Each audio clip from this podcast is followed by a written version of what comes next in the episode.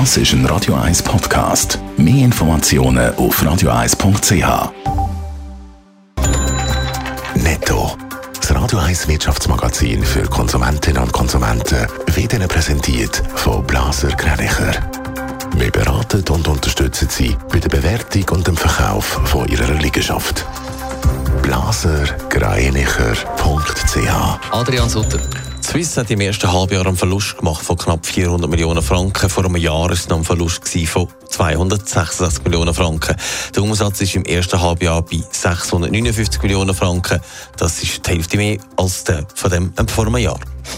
Swisscom hat im ersten Halbjahr zünftig zugelegt und zwar auf allen Ebenen. Im Ganzen ist der Umsatz um 2,6 Prozent auf 5,6 Milliarden Franken gestiegen. Im Kerngeschäft hat sich der Umsatz leicht um 0,5 Prozent auf 4 Milliarden Franken erhöht, wie Swisscom heute mitteilt hat.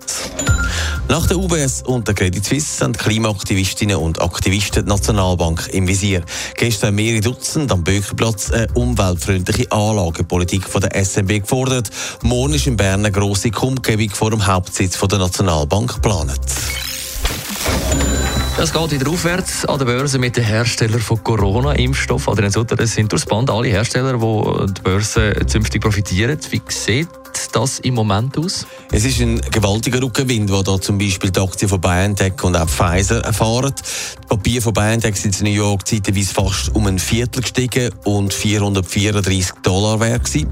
In ein paar Tagen wird erwartet, dass der Impfstoffhersteller dann die endgültige Zulassung bekommt. Bis jetzt ist es ja nur eine Notfallzulassung gewesen und das stimmt offensichtlich sehr positiv, was sich auch auf die Aktien auswirkt. Auch die Aktien von Pfizer haben in New York Höhenflüge erlebt. Sie steuert im Moment auf einen Allzeitrekord ein und dürfte bald die besten Zahlen aus der Zeit vor der Jahrtausendwende knacken. Das Gleiche gilt übrigens auch für Moderna und andere Firmen, die einen Zusammenhang haben mit diesen Impfstoffen gegen Corona. Warum gehen die Aktien im Moment so durch die Decke? Ja, unter anderem geht es darum, dass in vielen Ländern im Moment über Boosterimpfungen diskutiert wird. Das wird heißen, dass noch mehr Impfstoff kann hergestellt werden kann. Gerade auch in Deutschland ist angedenkt, dass für besonders gefährdete Menschen eine dritte Impfung soll gemacht werden damit sie weiterhin geschützt sind.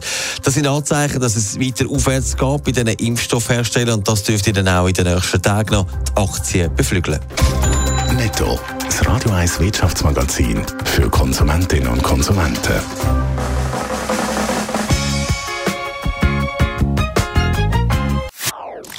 Das ist ein Radio 1 Podcast. Mehr Informationen auf radio1.ch.